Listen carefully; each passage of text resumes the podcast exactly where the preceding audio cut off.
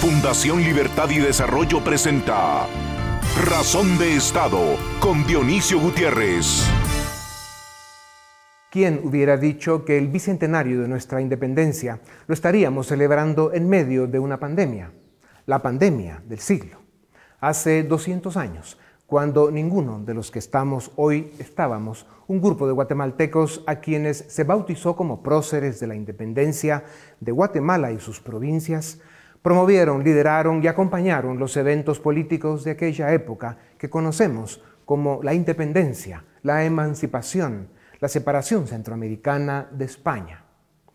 Si somos críticos, justos y rigurosos, debemos dar valor al hecho de que aquella fue una independencia sin sangre y sin violencia, y que su acta fundacional se inspiró en el ideario liberal de la Constitución de Cádiz, en la que dieron preeminencia a los valores de la República con la división de poderes, al Estado de Derecho con la igualdad de todos ante la ley, al respeto a las libertades civiles y al reconocimiento de valores occidentales como el respeto a los contratos y la propiedad privada. Por supuesto que hubo intereses, consignas y agenda política. Por supuesto que algunos perdieron con aquella independencia, pero hay verdades de aquellos días. Se abrieron oportunidades y tuvimos victorias que hoy, con el paso de los siglos, no se pueden negar. El saldo de la gesta ciudadana de 1821 hizo realidad la fundación de la República, el nacimiento de nuestro país. Una república y un país a los que todavía debemos construir. Aquel movimiento cívico nos llevó a la independencia de Centroamérica de forma pacífica, fundada en principios liberales, con una visión integracionista, con un código de valores que la historia ha demostrado ganadores. Aquel evento histórico abrió espacios y caminos y nos dejó una herencia por las que las generaciones de hoy debemos rendir cuentas. Nombres como los de Gavino Gainza, el brigadier valiente, José Cecilio del Valle, estadista de la época y redactor del Acta de Independencia, Mariano Galvez, José Matías Delgado y otros, seguirán pasando a la historia como próceres de una independencia que nos dio oportunidades que no supimos aprovechar. Las preguntas que hoy debemos hacernos son, ¿qué pasó con aquel espíritu liberal, renovador y de avanzada? ¿Qué hicimos con la democracia republicana y el Estado de Derecho a los que accedimos hace 200 años? ¿Qué hicimos con la libertad que nos heredaron los próceres de la independencia? Si queremos que la celebración del Bicentenario rescate el significado que tuvo para quienes hoy nos permiten rendir homenaje a nuestra patria, a nuestra incipiente democracia republicana, hagamos de este momento uno de unidad y consenso para volver a los valores liberales fundacionales. Hagamos el compromiso de rescatar la agenda reformista, diseñemos un modelo de desarrollo y volvamos a considerar la integración económica de Centroamérica.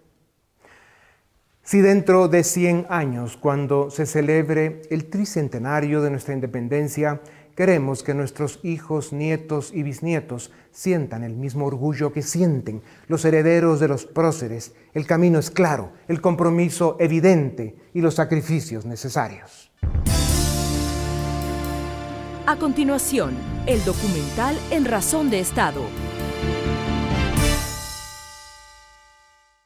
Después de 200 años y en la celebración del bicentenario de nuestra independencia, el escritor Francisco Pérez de Antón nos ofrece un oportuno ensayo que describe el evento político que funda la nación guatemalteca en el marco de los eventos que se desarrollaban en la España del absolutismo borbónico y en la Europa de las monarquías imperialistas en el primer cuarto del siglo XIX. En y lograron sin choque sangriento reflexiones sobre la independencia de Guatemala y la América española, Don Paco Pérez de Antón nos dice que la interpretación de la historia no es única, sino plural. Sigue el principio del periodismo, según el cual la opinión es libre, pero los hechos son sagrados. Tal es el precio que debe pagarse por la multitud de perspectivas desde las cuales la historia se observa.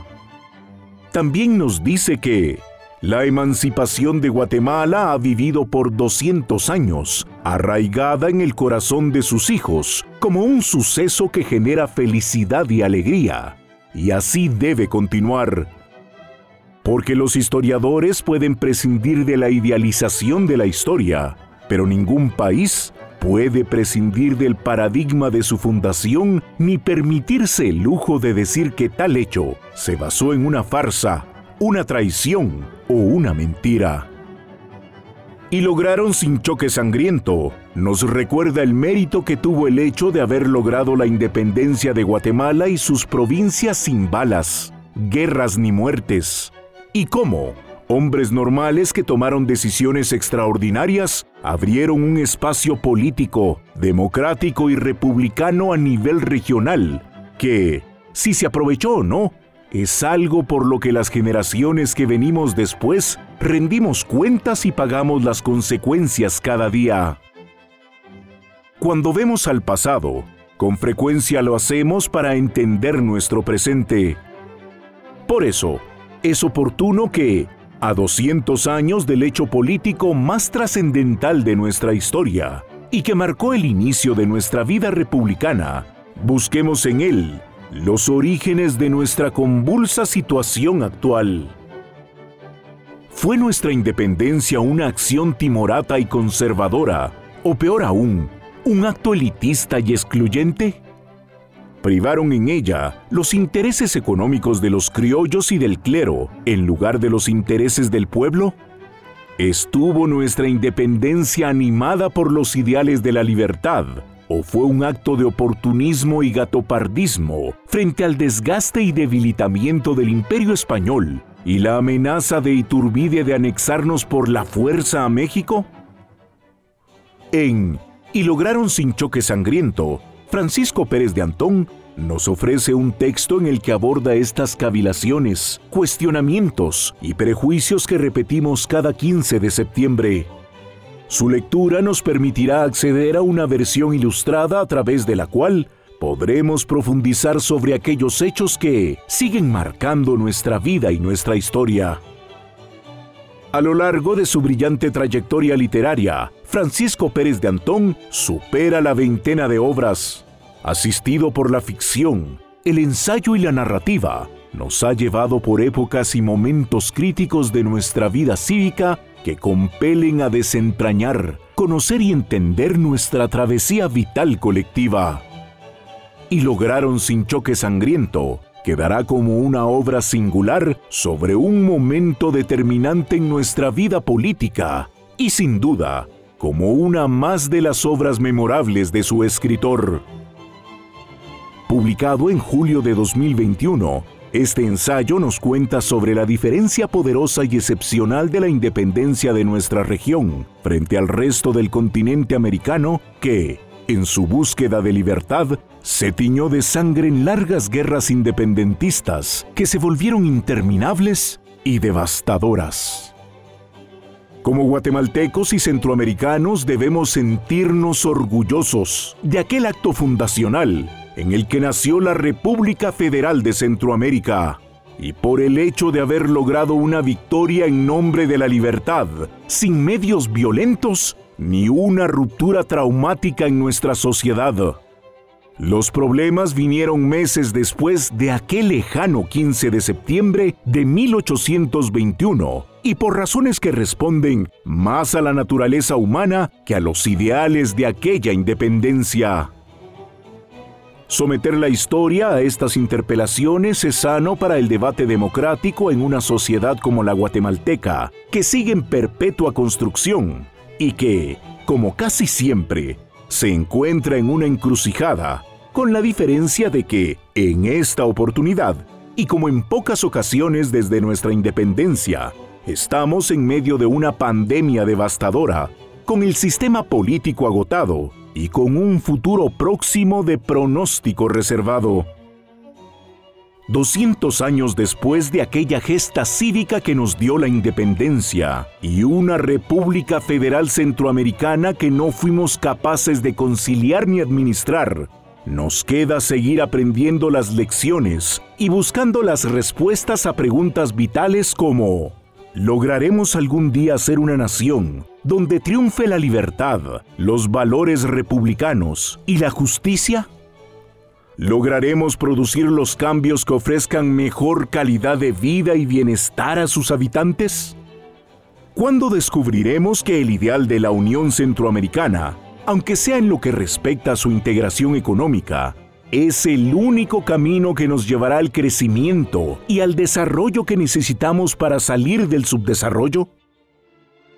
Estas respuestas solo podrá darlas el ciudadano guatemalteco el ciudadano centroamericano, los ciudadanos, cuando digamos presente como activistas en la edificación de nuestro futuro, como ciudadanos comprometidos en la construcción de una república que sea digna de ese nombre. Guatemala, tu nombre inmortal. Feliz 15 de septiembre.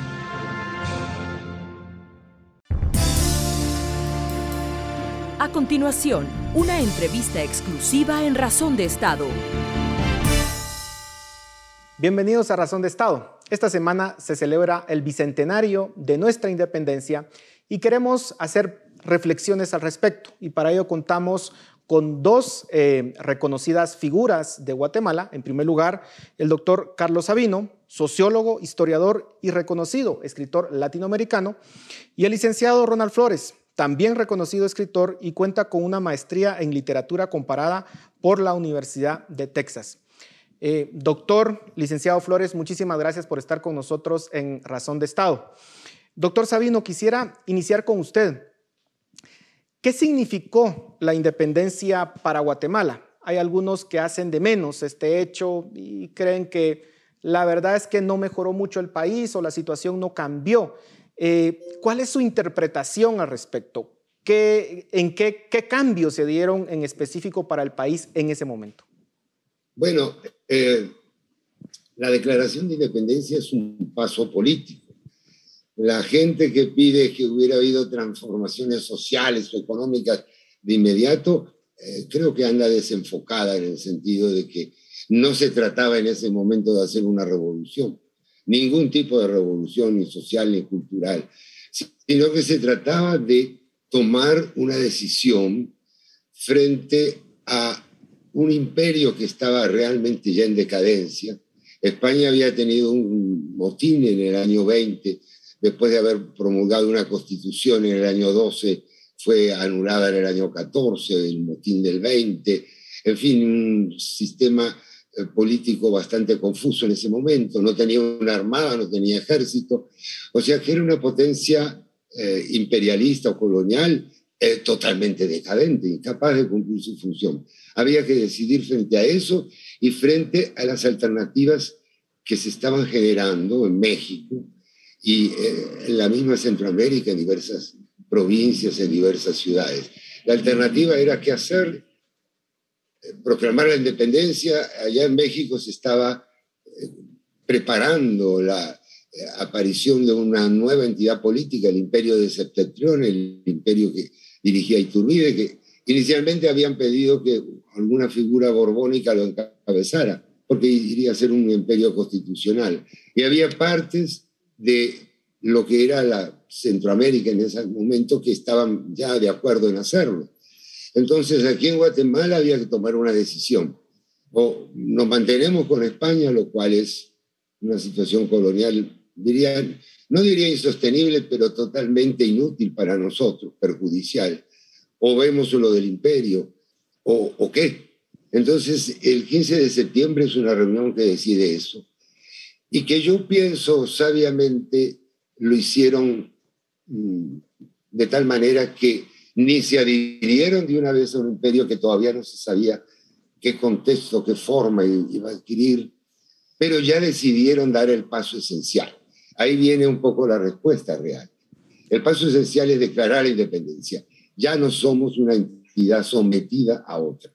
Somos una entidad que va a decidir su destino. E-, ese es el problema y eso es lo, lo equivocado de no celebrarlo porque eso es decisivo. De ahí en adelante se pueden hacer todo lo que se quiera, pero primero tenemos que adoptar nuestra propia identidad. Uno de los primeros actos que se desean impulsar en ese momento es la construcción de una República Federal Centroamericana o la Unión Centroamericana. Eh, licenciado Flores, ¿por qué fracasa ese intento? ¿Hubiese sido distinta la historia de esta región si se hubiese consolidado ese proyecto? ¿O cuál es su interpretación al respecto? Nos lanzamos con mucha fe a construir algo que es muy complejo. Entonces, eh, quiero resaltar el énfasis de hacer el intento de mantener el reino de Guatemala, que fue como se conocía la región centroamericana, unida después de que eh, el factor que nos unificaba, que era la corona española, ya no existe más. Entonces, una de las cosas que nos sucede como centroamericanos es que vemos hacia adentro y tratamos de quedarnos con eh, una unidad extensa que era Centroamérica, que no tenía el financiamiento necesario para convertirse en República Federal. Era una República Federal es costosa. Terminamos eh, realmente respaldándonos en nuestra unidad mínima, que era la provincia. Entonces, eh, hubo este intento, hay múltiples divisiones internas que nos aquejaron como otras eh, provincias que salían de haber estado bajo la corona española y que intentaban avanzar, pero todo depende del financiamiento con que se cuente más allá de la buena voluntad. Y acá también habían cuestiones ideológicas y cuestiones eh, personales que hicieron imposible sumar nuestras coincidencias y se acentuaron nuestras diferencias. Entonces, creo que pudimos haber sido la República Federal si hubiéramos logrado enfrentar los obstáculos financieros e ideológicos con una mejor disposición. Doctor Sabino, hablemos un poco de estos 200 años de vida independiente. Eh, siempre hemos estado como país rezagados respecto a América Latina. Primero, pues llegamos tarde a la independencia. Eh, luego, en ese momento, eh, eh, Centroamérica era considerada básicamente una serie de aldeas por algunos intelectuales sudamericanos. y luego, pues llegamos muy tarde a todos los movimientos democráticos hay algunos países de Sudamérica que consolidaron muchísimo mejor sus instituciones que los países centroamericanos. Los niveles de analfabetismo eh, fueron persistentemente altos en esta región durante mucho tiempo. ¿Por qué pareciera que Centroamérica tiene un ritmo de desarrollo muy distinto al de Sudamérica? ¿Qué nos hace eh, estar en esa posición? Bueno, Paul, yo pienso que el ritmo no es tan distinto. Eh, es un poco rezagado, pero por ejemplo, en cuanto a fechas de independencia, más o menos es la misma de la de Brasil, es anterior a Brasil, es este, prácticamente, no en teoría, pero la misma de la del Perú y la de México. O sea, porque México habla de 1810, pero eso es un, un grito y una sublevación frustrada, derrotada. Entonces, yo no creo que haya sido que tengamos un destino particular en ese sentido. sí diría que somos los que marchamos más atrás. En gran parte hay muchas razones. hay, unas que yo voy a señalar y quizá Ronald señale otras, pero la idea es que eh, nosotros no teníamos, por ejemplo, un puerto como el de Buenos Aires. Y el de Buenos Aires no solo importaba y exportaba, sino que entraban los libros, las ideas, las personas. Es decir, eso marcó un... No teníamos una homogeneidad étnica como la que tenía Chile. Aún la tiene. Uno viaja a Chile y ve que todo el mundo tiene un toque de mestizaje, pero no hay indígenas salvo en, regiones extremas. Entonces, aquí había una población indígena mayoritaria que estaba un poco como excluida, estaba no un poco, estaba excluida de las decisiones políticas y estaba un poco como marginada, encapsulada. Yo creo que eso eh, la falta de infraestructura, la posición geográfica, eh, todo eso nos dañó mucho. La posición geográfica, voy a añadir este punto, es privilegiada, pero hay que hacer inversiones para, para recibir los beneficios de ese privilegio, como le tocó a Panamá a principios del siglo XX. Entonces, yo pienso que nosotros no somos, eh, en este momento, por ejemplo, a lo largo de tanto tiempo, aquí hubo un, renacer de la democracia en toda América Latina allá en 1980 aproximadamente, 80-90. Y yo creo que nosotros hemos aprovechado ese renacer, lo hemos defendido, lo tenemos, a diferencia de siete u ocho países de la región que están en conflictos políticos mucho más severos. Entonces yo no, yo no adoptaría una visión eh, negativa completa, sino diría, bueno, partimos muy mal y ahí, ahí, ahí nos mantenemos más o menos en el lote todavía con instituciones. Y en la parte final, de hecho, voy a querer que nos centremos un poco en esa parte positiva, doctor. Pero antes de llegar a eso, eh, licenciado Flores, eh, claramente de, los 200 años de vida independiente, pues la gran mayoría no la hemos vivido en democracia. Han sido épocas largas en muchos casos de caudillos, de dictadores o de eh, regímenes que claramente cometían fraudes electorales. ¿Por qué razón nos ha costado tanto construir la democracia en Guatemala? Claro, no solamente en Guatemala, sino en toda América Latina, pero en Guatemala, que es el país que nos interesa en este momento. Yo creo que a pesar de esto que tú resaltas, hemos tratado de ser lo más, de los más demócratas posibles, a pesar de la adversidad. Algunos de estos caudillos presidentes eran presidentes que eran reelectos por la Asamblea con triquiñuelas pero existía la asamblea, exhibía, existía cierto debate como a Rafael Carrera se le nombra presidente vitalicio de la asamblea, justo Rufino Barrios modifica la constitución para ser reelecto con el beneplácito de varios congresistas, Estrada Cabrera hace triquiñuelas también para ser reelecto tres veces, una electo, eh, y lo mismo pasa con Jorge Ubico. Pero creo que nosotros necesitamos hacer ese salto hacia la creatividad.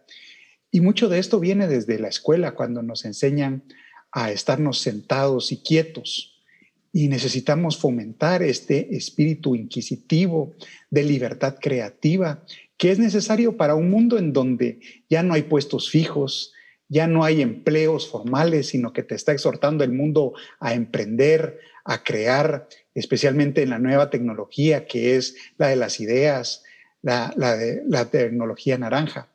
Entonces, viene desde nosotros, desde que iniciamos como república, nos gustaba lo que es la monarquía absolutista. Y de alguna forma pasamos a ser una pequeña república absolutista también, donde le damos mucho poder a otras personas y se nos ha olvidado el gran poder creativo que tenemos como individuos para poder crear un mejor futuro a pesar de los obstáculos que enfrentemos. Y de eso se trata la democracia, el respeto de los derechos individuales, la creatividad, la libre expresión, el libre ejercicio de los cultos. Y tratar de en ese diálogo, en esa conversación con otras personas que son nuestras semejantes, ponernos de acuerdo acerca del sistema político que deseamos, que mejor refleja ese espíritu democrático y qué futuro queremos. Entonces, aunque nos hace falta mucho, también hemos tenido logros. Ahora, quisiera hacerle el, mismo planteamiento a ambos. Eh, doctor Sabino, ¿cuál cree usted que ha sido el momento más decisivo para el país, el que de alguna forma ha sido más importante para configurar el presente que hoy tenemos? Por supuesto que pueden haber varios, pero ¿cuál creería usted que, que es ese momento en donde se puede decir, bueno, el país siguió este rumbo y si se hubiese tenido pues, un escenario distinto, estaríamos en otra situación, tal vez mejor o tal vez peor. Eh, ¿Cuál es para usted ese momento? Bueno, yo voy a ser flexible y te voy a elegir tres momentos. El primer momento es 1920-21, en que la gente salió a la calle bajo la amenaza de un dictador realmente, yo creo que es el, eh, el más opresivo que ha tenido el país en toda su historia, y lo logró derrocar. Hubo una semana trágica con más de mil muertos, pero ahí mostró que existe el pueblo. Yo creo que es la primera vez que podemos hablar del pueblo de Guatemala como una entidad eh, sociocultural. La segunda es el año 44.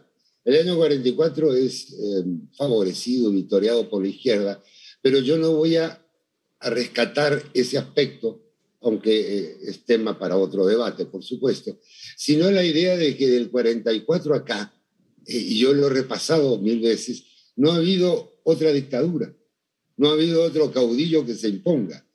Y ese es el espíritu que se mantuvo aún durante los largos años del enfrentamiento armado interno. O sea que en ese sentido, el 44 marca algo así como una vocación democrática, una vocación pluralista, con sus conflictos internos naturalmente, porque es la época más conflictiva para toda la región, la Guerra Fría, etc.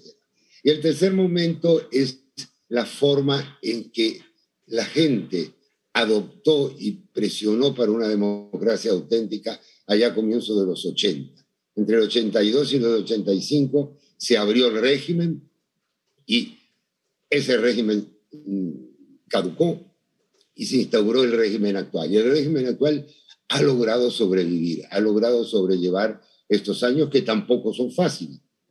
En la historia, si uno se pone a registrar, ningún año es fácil. Entonces, creo que esos tres momentos son decisivos para el país. Licenciado Flores, ¿coincide usted o podría señalar alguno más? Bueno, con esa riqueza argumentativa de Carlos y con tus buenas preguntas, fue difícil aportar, pero me voy a lanzar a una para dar una poca esperanza de lo que nos hace falta por hacer. Y ese momento decisivo es ahora. Es este año del Bicentenario donde como nunca antes la gente tiene acceso a expresarse por medio de las redes sociales, usan su TikTok, su Twitter, su Facebook para expresar sus dudas, su angustia, eh, su enojo, pero también sus esperanzas. Ahora la juventud está más activa que nunca y habemos personas como tú, como yo, como tantas otras, preguntándonos acerca de qué destino tenemos que tener compartido. Ha habido muchos errores, podemos resaltar y enfatizar momentos de mucho acierto en donde nos pusimos de acuerdo con objetivos comunes mínimos para avanzar. Entonces, ese momento decisivo de cómo va a ser la patria es ahora y empieza con el Bicentenario en esta discusión profunda en donde espero que nos logremos respetar y ser tolerantes como nunca antes en la historia, habiendo aprendido de los múltiples errores de ella. Entonces el futuro está por decidirse, el momento es hoy. Doctor Sabino, y, y, justo... Me pareció. y, y justo en esa línea, ya para ir terminando porque nos quedan ya muy pocos minutos, pero ¿qué tenemos que hacer para construir ese sentido de nación. Y no hablo aquí de ideas nacionalistas obsoletas, sino de verdad ponernos de acuerdo en cómo construir eh, instituciones más eficientes, más eficaces, una democracia liberal consolidada, porque obviamente también somos una sociedad fragmentada, pero eh, ¿es posible cierta unidad en este momento? Bueno, mira, yo creo que lo primero que debemos hacer es mantener la institucionalidad. Eso es básico para todos los países. Lo ha demostrado Estados Unidos, lo ha demostrado países de América Latina, de Europa y de Asia. Es decir, es mantener el marco que nos hemos trazado nosotros mismos, que hemos aprobado hace, que es la Constitución con sus enmiendas. O sea, lo primero es una cosa, eh, digamos, digamos, negativa, no hacer nada que quiebre la institucionalidad. Como decía Ronald, me pareció excelente su respuesta realmente. Eh, lo que tenemos que hacer es, no, no digo ponernos todos de acuerdo, porque la democracia existe porque nunca nos vamos a poner todos de acuerdo. Pero sí lo que tenemos que hacer es marcar la cancha y decir la pelota salió afuera. Eh, esto no se puede tolerar. Y, todo, y adentro de la cancha discutimos, eh, digamos, jugamos, nos peleamos, etcétera. Ese es un punto. Y el otro punto yo también, bueno, yo no soy guatemalteco de nacimiento, así que evidentemente no, no me voy a poner una postura nacionalista. Pero sí he adoptado en esta nación, doctor.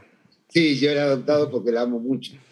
Amo mucho Guatemala. Lo que sí debemos hacer es tener cuidado con toda esa gente que viene del extranjero, con potencias que nos quieren decir qué es lo primordial, que nos quieren llevar a su agenda, a su mundo, a sus problemas y que son diferentes de los nuestros. Entonces, adoptar una actitud también un tantito defensiva frente a esos funcionarios de la ONU, esos embajadores que quieren que nosotros hagamos esto o lo otro para parecernos a ellos o para resolverles sus problemas. Ahí me quedaría. Bueno, ya para ir terminando, eh, licenciado Flores, eh, ¿cuáles son las amenazas que ve ahorita en el presente para el país y cómo las podemos superar en el minuto que nos queda. Que no nos pongamos de acuerdo, que dejemos de tener un respeto y tolerancia para los demás en esta conversación larga que es la construcción de la nación. Ese es el principal reto porque, como se sabe, a veces eh, si nos compartimos, si tenemos confianza el uno en el otro, a pesar de la crisis que estamos enfrentando de reconstrucción de la pandemia, podemos salir fortalecidos si tenemos esta confianza, si platicamos, si estamos dispuestos a ceder y escuchar a los demás para colaborar juntos como nunca antes para sacar adelante nuestro país, nuestra comunidad, nuestros anhelos individuales. Eh, la pandemia nos golpeó a todos de distintas formas. Y después de esta crisis, este examen, creo que vale la pena darnos una nueva oportunidad de ver cómo podemos colaborar. Darnos una nueva oportunidad. Con esas palabras terminamos y ojalá sea una realidad para el país muy pronto. A ambos muchas gracias por sus profundas reflexiones. Esto es Razón de Estado en el especial del Bicentenario. A continuación, el debate en Razón de Estado ¿Qué tal? Bienvenidos a Razón de Estado. Vamos a hablar hoy del Bicentenario, ¿no? Porque se conmemoran 200 años de independencia de Guatemala de, España, ¿no? Así que vamos a conversar hoy con Philip Chicola, director de área política de la Fundación Libertad y Desarrollo, y Alejandra Martínez. Ella es la directora de estudios latinoamericanos de la Fundación Libertad y Desarrollo. Bienvenidos ambos. Eh, comienzo la discusión contigo, Alejandra, eh, para hablar un poco de, qué significa la independencia vista desde, la perspectiva de hoy, ¿no? Porque vemos muchas, eh, escuchamos muchas voces, ¿no? Que, que, cuestionan, obviamente hay un revisionismo sano que siempre es deseable, ¿no? En cualquier momento, pero hemos visto que la coyuntura y, demás eh, eh, cuestiones han aderezado bastante la discusión. Hay voces que directamente dicen no hay nada que celebrar. Por, porque, porque fue toda una farsa, otras voces que dicen, no, pues sí, hay que conmemorar la independencia porque de alguna forma simboliza el nacimiento de la nación con todos los problemas que tiene, etcétera, etcétera, pues es un, es un momento importante. Eh, ¿Cuál es tu reflexión, digamos, eh, preliminar para arrancar esta discusión? ¿Qué significa en todo caso la independencia 200 eh, años después? Sí, gracias. Mira, ciertamente el, caso del Bicentenario de, de Centroamérica es interesante porque marcaría básicamente como el colofón o el cierre de todo ese ciclo bicentenario que vivimos en toda América Latina desde hace 10 años prácticamente, que empezó más o menos en 2008, 2010, ¿no? Entonces, lo que es, por ejemplo, Perú y Centroamérica serían como ese colofón de todo ese bicentenario. A la luz de esos eventos, yo creo que es una fecha cardinal y fundacional en la vida republicana del país, como bien decías en la introducción, a pesar de los problemas institucionales que tiene Guatemala, Centroamérica y todos los países de América Latina en general, pues vale la pena conmemorarla y confrontar visiones históricas, pues para esto ha servido todo este ciclo bicentenario que ya llega eh, a una década. Ciertamente en el caso de Sudamérica, eh, que ellos fueron, digamos, los que empezaron este ciclo bicentenario. El bicentenario fue utilizado, eh, tuvo un uso político eh, bastante evidente. Ahorita estamos viendo cómo López Obrador en México también se está montando en esa ola del bicentenario. Y bueno, yo creería que en ese sentido y frente a estos nuevos discursos historiográficos, eh, de, unas décadas recientes para acá, que ponen a la independencia como el proyecto de los criollos, de la élite criolla latinoamericana, etcétera, vale la pena confrontar, confrontarlo con otra visión. Philip, ¿cuál es tu, cuál es tu perspectiva inicial?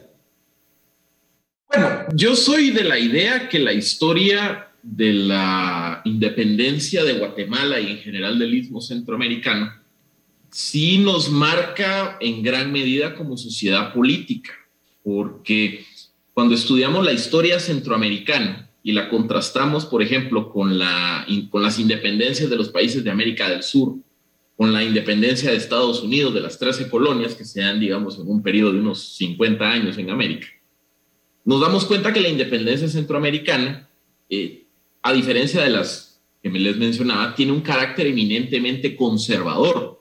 La independencia de, Guatemala y de, los, de las provincias de Centroamérica se da como una reacción, un rechazo de las élites locales, eh, tantas criollas como peninsulares, a una serie de cambios políticos que se estaban dando en España. España entre 1820 y 1823 eh, tiene, digamos, un periodo de restauración del liberalismo de la Constitución de Cádiz, que se conoce como el trienio liberal, periodo en el cual una serie de instituciones liberales, digamos, estuvieron en, el ejercicio de poder en, España. Por ejemplo, había un reconocimiento del, secularismo, se, ya no se reconocía el catolicismo como la religión oficial del Estado había un balance de poder entre el rey y las cortes, dígase el Congreso español. O sea, ese periodo 1820 a 1823 es un periodo de liberalismo en España. En Centroamérica, ¿qué pasó? Las élites locales, como eran conservadoras, y al no sentirse identificadas con, con esas instituciones liberales del trienio liberal español, deciden independizarse para mantener las cosas como eran antes de 1820 al final las élites locales se independizaron de España con el objetivo de querer mantener el statu quo colonial, incluso, digamos, dentro del plan de Iguala, que es la razón por la cual Centroamérica se anexa a México, fue la primera decisión soberana de las provincias centroamericanas. El plan de Iguala tenía como objetivo invitar a un príncipe español a que asumiera, digamos, eh, el, el poder político sobre esta nueva unidad política independiente, el plan de Iguala también se basaba en el reconocimiento del catolicismo como la religión de Estado, es decir, las élites locales se estaban separando de España para mantener las cosas como eran antes ante los cambios políticos que, se estaban dando en España. Entonces, es interesante porque retrata ese carácter conservador que han tenido las élites políticas, particularmente del Triángulo Norte Centroamericano, a lo largo de los últimos 200 años. Yo por eso veo la historia de la independencia interesante desde esa perspectiva y no como un triunfo de las ideas ilustradas de liberalismo, de democracia, de república, eh, de constitucionalismo, como sí pasó en otras latitudes. Alejandra, tú, bueno, eh, Felipe, aquí te, nos comparte una visión un poco más crítica, digámoslo así, de la, de la independencia. Eh, ¿cómo, cómo, cómo, recibes ese argumento de tu lado? sí, es cierto, pero digamos que todas esas continuidades y rupturas entre facciones conservadoras y un poco más eh, de vanguardia no son ajenas a la, a la región. Recordemos que en la propia España, el propio Fernando VII derogó la constitución de Cádiz eh, unos años. O sea, todos los países hispanoamericanos de alguna forma experimentaron esas regresiones conservadoras en algún punto, porque, digamos, era parte de la dinámica política de aquel momento, al no haber eh, una cabeza, al no haber rey, pues todas las, eh, digamos, las distintas corrientes de pensamiento, unas más conservadoras, otras más eh, inspiradas en la ilustración, etcétera, pues se enfrentaron. Pienso, por ejemplo, en el caso de Chile, cuando finalmente, después de que se logra la independencia, el, el bando anti-O'Higgins se impone que les llamaban peyorativamente el bando de los pelucones, de los conservadores, y en Chile realmente quienes construyeron el Estado fueron los conservadores. Eh, también pasó, bueno, el mismo ejemplo que pone Philip del Imperio de Iturbide en México, que también surge como una reacción eh, conservadora frente a ese liberalismo secularizante eh, de la Constitución de Cádiz.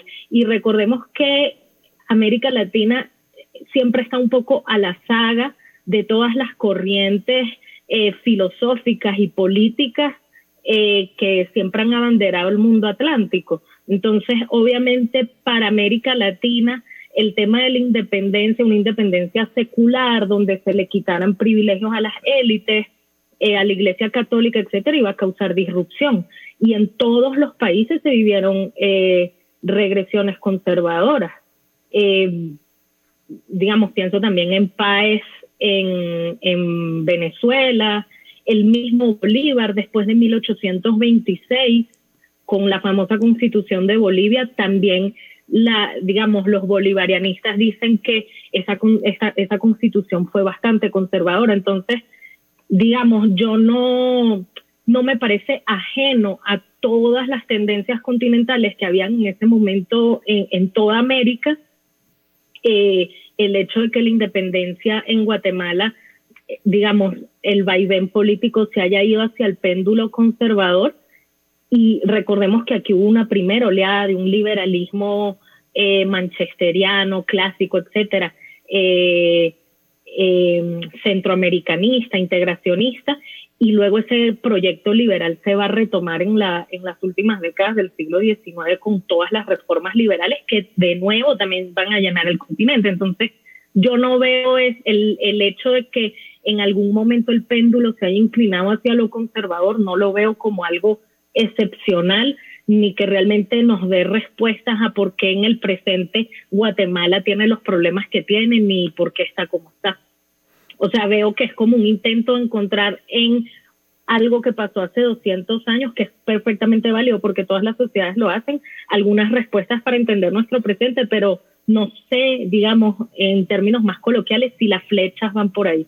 Ahora, Philip, digamos, eh, también si el revisionismo lo veamos muy lejos, eh, en Estados Unidos mismo vemos revisionismo, eh, digamos, muy crítico que también cuestiona la génesis de Estados Unidos, porque evidentemente pues no se abolió la esclavitud, eh, no se incluyó a las mujeres, etcétera. O sea, también si, si el revisionismo lo llevamos muy lejos, podemos caer también en anacronismos, ¿no? Que también es como otro riesgo. ¿Cuál es, digamos, el balance en todo caso? Es que, a ver, yo lo, que estoy diciendo en esta reflexión no es no celebremos la independencia, simplemente reconozcamos cuáles son las dinámicas tan peculiares de la independencia centroamericana porque a raíz de, ese evento, creo que marca, digamos, muchas características del sistema político, de la sociedad política eh, guatemalteca de los últimos 200 años. Por ejemplo, al final la independencia eh, centroamericana de Guatemala cabe un poco en la, en la teoría del gatopardismo, o sea, aquella idea que me dice que hay que cambiar para que todo siga igual. Pues la independencia en, Guatemala, en Centroamérica, era un poco la idea de que ante los cambios políticos que se están dando en España, como nosotros no nos queremos acoplar a esos cambios políticos en España, independicémonos para que siga persistiendo el orden colonial tal y como era antes. O sea, por eso cambiar para que todo siguiera igual. Esa forma de actuar en política creo que se ha mantenido impregnada en la sociedad guatemalteca durante 200 años. Podemos hacer, por ejemplo, una revisión histórica de procesos de cambio político en Guatemala. La revolución liberal del 30 de junio de 1871, la caída de Estrada Cabrera en 1820, la primavera democrática del 44 al 54, eh, la ruptura, digamos, de los gobiernos militares el 23 de marzo de 1982, la transición a la democracia, eh, la firma de los acuerdos de paz o recientemente el periodo 2015-2017, todos de una forma u otra entran un poco en esas ideas del cambio político abortado o cambiar para que todo siga igual. Es decir, Guatemala durante 200 años de historia, los momentos de cambio siempre se ven impregnados de reacciones conservadoras que lo que hacen es regresar un poco al statu quo antes de las cosas. Yo creo que lo vemos desde la misma génesis de la independencia. Es evidente que tenemos una reticencia al cambio o que en muchas ocasiones se busca cambiar para restaurar el statu quo, por contradictorio que se oiga. Yo creo que esa es la reflexión que hay que hacer respecto a la independencia, que nos marca una característica de la sociedad política guatemalteca que se va a repetir sistemáticamente en los siguientes 200 años. Ahora te hago esa pregunta a ti también como más prospectiva, Alejandra, digamos, o sea, eh, eh, digamos, que obviamente la pregunta es un poco, eh, digamos, general, ¿no? Pero ¿qué, ha cambiado en todo caso en estos 200 años? O digamos, evidentemente todas las transformaciones que ha mencionado Philip, pero me refiero a cómo nos vemos entonces a futuro a partir de la historia que tenemos, que nos guste o no, es la que tenemos y cómo, cómo, cómo, cómo nos vemos hacia adelante como país, eh, dado ese contexto del que venimos. Sí, es una pregunta complicada porque básicamente lo que me estás pidiendo es como sacar una especie de filosofía de la historia de, todo el devenir de Guatemala desde sus orígenes republicanos. Pero si yo atreviéndome a hacer ese ejercicio temerario, te podría decir que eh, Guatemala es un país eh, que ha, tenido tropiezos para eh, hacer un proyecto nacional moderno eh, probablemente lo, lo, consiguió hasta bien entrado el siglo XX eh, y por ayuda tal vez de grandes transformaciones que estaban pasando a nivel hemisférico por el tema de la posguerra. Y todavía vemos cómo del 85 para acá sigue eh, de alguna forma em, intentando, digamos, consolidar esa construcción, ¿no? Esa construcción institucional, que de repente si la comparamos con otros países de América Latina ha sido bastante accidentada y con bastantes tropiezos, pero así es la historia. O sea, algunos países tienen golpes de suerte y algunos países eh, van más lento. Yo creo que en los últimos 30 años, y no es que yo lo creo, o sea, los índices de Guatemala eh, lo demuestran, hemos crecido económicamente. Eh, en los últimos años hemos perdido eh, en índices institucionales y de democracia, pero el paso que dio Guatemala en la década de los 80, de alguna forma, incorporarse a esas grandes oleadas de democratización y además alcanzar un proceso de paz, eh, digamos, es una cosa impresionante de las que los guatemaltecos y todos los que hacemos vida en este país debemos sentirnos eh, orgullosos y sobre la cual tenemos que seguir construyendo, pero no, no desnostar el camino que ya, que ya están dados. Me queda poco tiempo, Philip, pero tu conclusión, tu perspectiva, te hago la misma pregunta que Alejandra, ¿cómo ves tú ahora el país? Bueno, yo creo que al final los mismos, que nadie está haciendo un juicio de valor, pero digamos los mismos fenómenos que vemos en el episodio de la, de la independencia, digamos ese conservadurismo, digamos, a la modernidad. Eh, y la modernidad la podemos entender de una forma en 1820 y de otra forma en, en el 2021. Eh, digamos, esa, ese, esa, ese rechazo por la, por la modernidad, un poco el miedo a lo foráneo, a los cambios políticos, han estado ahí, están impregnadas, digamos, en, el, en, la sociología política de los guatemaltecos. Yo creo que eh, a, la luz, digamos, de, del estado actual de las cosas, eh, creo que tenemos que reconocer que ese inmovilismo en el largo plazo no necesariamente es una receta de estabilidad política, al contrario, se vuelve una receta de caos político. Entonces, creo que precisamente en, ocasión de la conmemoración del Bicentenario, es momento de reconocer la necesidad de que en algunos momentos un sistema político que no tiene las herramientas para cambiar está condenado a su propia destrucción. Que al final necesitamos élites que se logren montar en las olas de la modernidad. Y en lugar de rechazar, digamos, tendencias globales de modernización, de construcción de instituciones, eh, apostar por un conservadurismo extremo no necesariamente es la mejor ruta. Entonces yo creo que esos son algunos de los aprendizajes que podemos hacer hoy, 200 años después de esa historia tan particular que es la, la independencia de Guatemala y Centroamérica. Sin duda yo creo que, es, momento de reflexión sana ¿no? y de revisionismo sano. Yo creo que este debate ha sido un ejercicio interesante para invitar a la audiencia a, reflexionar un poco acerca de lo que significan estas fechas y sobre todo los 200 años que obviamente marcan un, momento particular. Así que gracias, Philip y Alejandra, por esta interesante discusión y también gracias a la audiencia. Esto es Razón de Estado. Razón de Estado con Dionisio Gutiérrez es una producción de Fundación Libertad y Desarrollo.